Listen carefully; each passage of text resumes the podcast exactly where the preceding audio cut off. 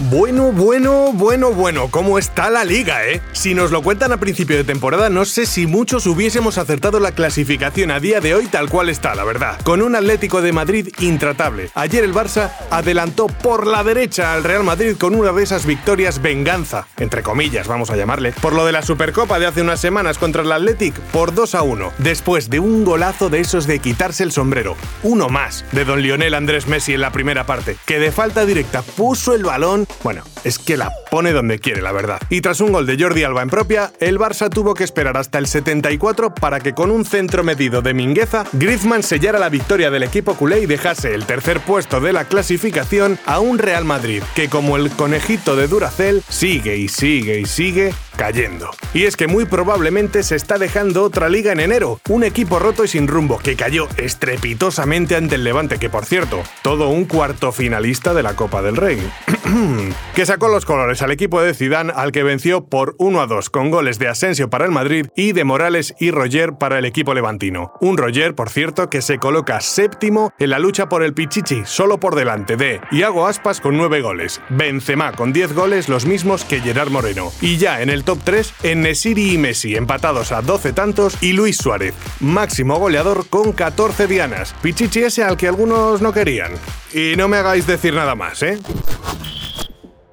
Primera derrota de Pochettino con el PSG y ante un colista. Algún día tenía que ser. Por mucho equipo que tengas y por buen entrenador que seas, siempre puede pasar que venga un equipo humilde y te dé un soplamocos que te deje tiritando. Y eso es lo que le ha pasado al PSG de Pochettino, que haciendo referencia a como decimos en España cuando un equipo muy pequeño gana a un equipo muy grande, ha sufrido un lorientazo en toda regla. Ni todo su arsenal ofensivo con Neymar Jr. a la cabeza le valió para ganar a un Lorient que está casi en descenso y que le metió tres al equipo parisino, pero así, ¿eh? Pim pam pum. Y dejando una sensación para ahora que se acerca la Champions que voy a dejar en regular.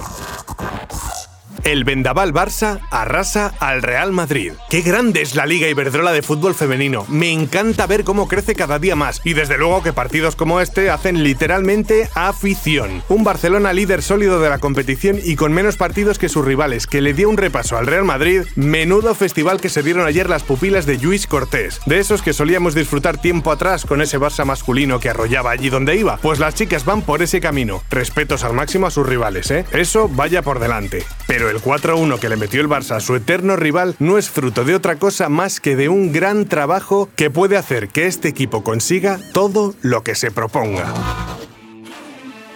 Mauro Icardi, víctima de un robo en París. No es ni el primero, ni el segundo, ni el tercer asalto a la casa de un futbolista últimamente. Y es que son unos auténticos botines para los cacos los domicilios de los jugadores de fútbol. El último caso de renombre ha sido el asalto que sufrió Mauro Icardi al que robaron, ojo al dato, ¿eh? Que también tiene tela, joyas, ropa de lujo y relojes valorados en 400.000 euros. Hay que decir, gracias a Dios, que no había nadie en casa y ha sido un robo limpio, sin tener que lamentar ningún daño personal. Ahora, sin querer frivolizar con un tema tan serio como este y queriendo hilar muy fino, hace poco estrenaron en una plataforma de stream que acaba en Netflix una serie de un ladrón de guante blanco que actúa en Francia, sobre todo en París, que roba cosas de mucho valor a gente rica, que se llama Lupin. de nada, policía francesa. Hasta mañana. Mundo Deportivo te ha ofrecido Good Morning Football, la dosis necesaria de fútbol para comenzar el día.